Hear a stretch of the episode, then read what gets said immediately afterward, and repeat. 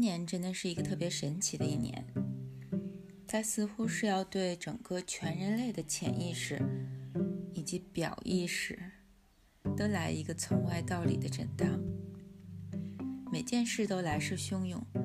并且让我们措手不及，而且也无法预测。而这些失控感和恐惧感显化成了形形色色的相貌，比如说暴动、游行、同婚比例的增加、家暴的增加，同时种种族歧视再次被提到台面上，以及地区的分裂等等。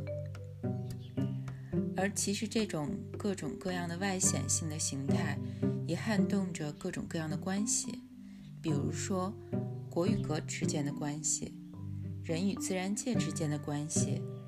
每个个体和组织结构之间的关系，每个人和家庭的关系，以及特别重要的，也不应该被忽略掉的是每个人和自己的关系。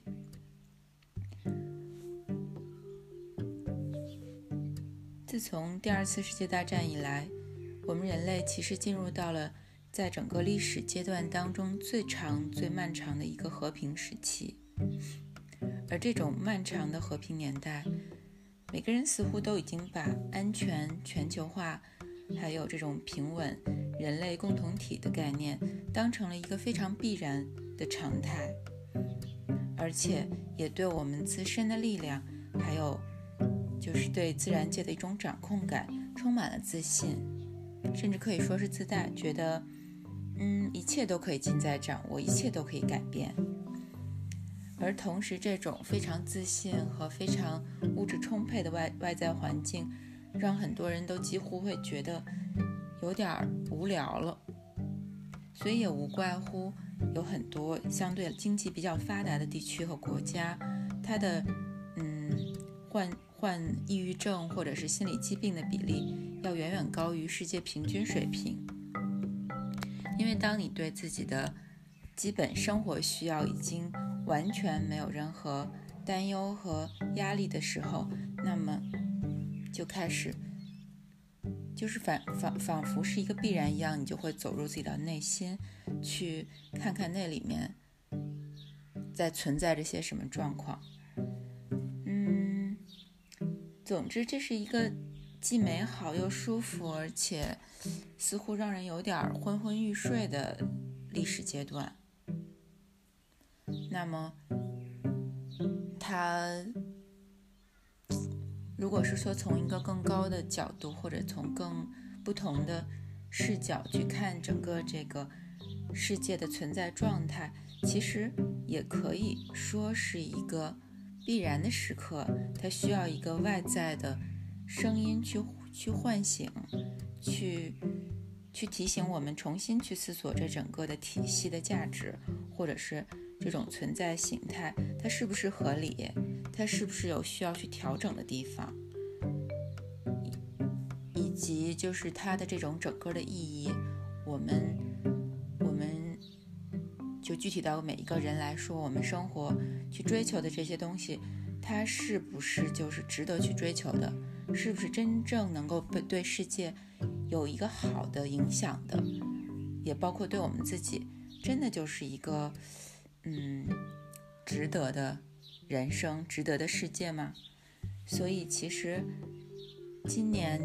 对这个整个全世界还有整个全人类的一种嗯价值结构体系的撼动。可以说它是一件坏事，但是也未尝存在着其中的一些意义。所谓什么翁失马，什么知非福，对不对？所以我觉得，我觉得，我觉得其实是一个好的时间去重新找到一些另外的角度，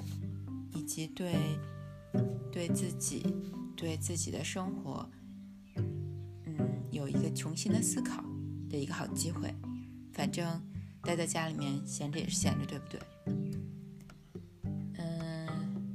实我今天是想讲定律，因为我今天看到了一个关于呃病毒超级传播者的定律，就是说这种超级传播者的现象，它是符合帕累托法则的。什么是帕累托法则？它就是我们，我相信大家都了解，就是那个二八定律。也就是说，在一切的事物当中，百分之二十的比例影响着百分之八十的结果。呃，不能这么说，就是说对全局产生的那个影响，决是具有决定性的。然后它要远远超出这个另外百分之八十在数量上占大比的影响力。然后，呃。所以，我我当时看到这个，就觉得挺有意思的，因为百分之就是二八比例，它是一个非常有趣的定理定，呃定律，它是产生于二十世纪九十年代的意大利的一名经济学家，他就是叫呃帕累托，应该是叫我看一下啊，他叫 Vilfredo Pareto。他是一名意大利的经济学家，然后他是进行了一，在他写的第一篇文章《政治经济学》当中做了一些 research，于是他发现，其实他的案例是非常非常接地气的。然后他是基于发现，在意大利有百分之八十的豌豆产量是来来自于百分之二十的豌豆植株，植株。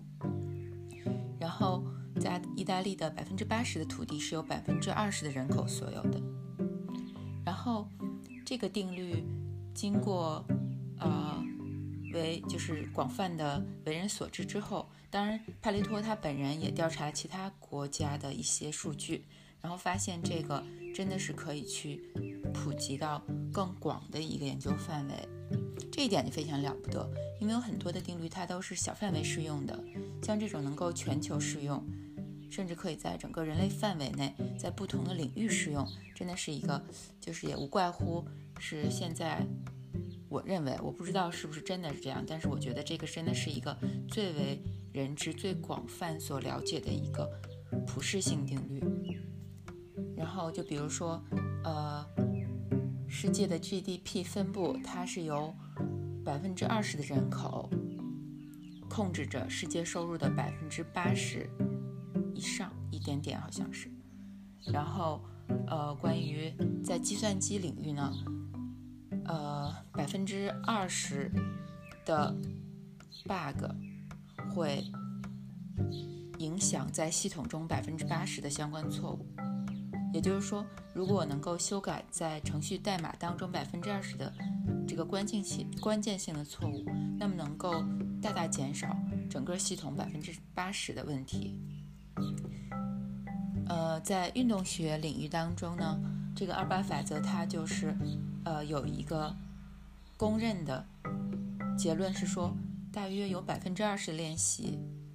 和习惯会产生百分之八十的影响。也就是说，对于我们具体每一个人来说，呃，我们怎么样去吃一些东西，或者说怎么样去运动，它其实。不是说我们需要去注意所有百分之百的各个领域，而是说，如果我们能够找到那百分之二十非常具有决定性和影响力的关键，那么它就能够，然后我们去把时间和精力放在这百分之二十的因素上面，那么就会对我们希望去产出的结果有着非常嗯神奇的影响。就比如，比如，比方说，对我个人来说，在饮食方面，我的那个百分之二十就一定是糖类。就是如果我对糖类有着一个有意识的控制，那么不仅省去了我许多的护肤品和护护肤的时间，而且也省去了我很多减肥的努力。我当然我照样还可以去吃，但是体重明显较非常好去控制。嗯，然后说到这个这个锻炼，因为我看到了，就是我最近在喜欢拉伸，所以就看了一些关于拉伸的科研的一些。知识研究结果，然后他就是讲，其实我们如果需要，呃，有有希望有，如果想去增加自己身体的灵活度和柔韧性，其实每周只需要需要做五分钟的拉伸练习就可以，而超过五分就超过十分钟之后，再多的拉伸并不会对自己的柔韧性和和拉伸度有决定性的影响，就是它最重要的是持续。然后五分钟到十分钟就可以起到，呃非常好的效果。让我再看一下，就是我现在其实是在看关于二八定律的 Wiki 百科，然后它其中也提到了，在这个安全和职业健康安全控制方面，百分之二十的危害会造成百分之八十的伤害。总之还有很多了啊，对，最开始其实提到了关于这个超级传播者，它的具体内容是说，大约百分之二十的感染个体会对百分之八十的传播负责。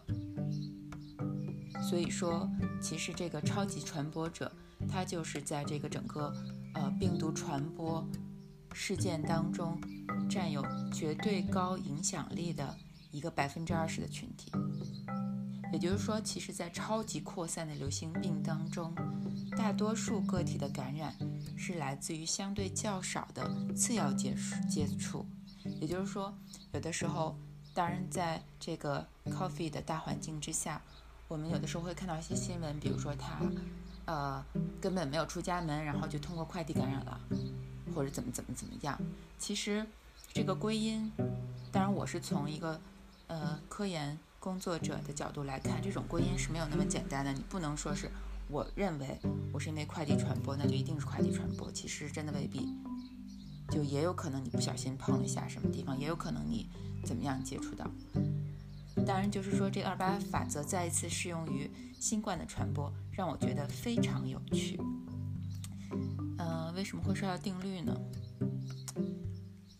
嗯，我要减少这些小小的打坑儿，还有废话，发出奇怪的声音。具体而言，对于我们现在的状况来说，就是二八法则同样适用，我们可以去。重新把自己的整个生活形态放在那里，一项项展开看一下。呃，具体而言，现在来说，因为我听到很多人都是，就是说现在是一种非常让人有焦虑感的一个历史阶段，因为这种大环境嘛，当然也是可以理解的，包括我自己在内。但是，你是不是可以去从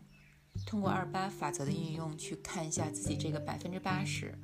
就这个百分之二十决定了自己这个大比例焦虑感。是是在哪儿呢？是因为看的新闻过多，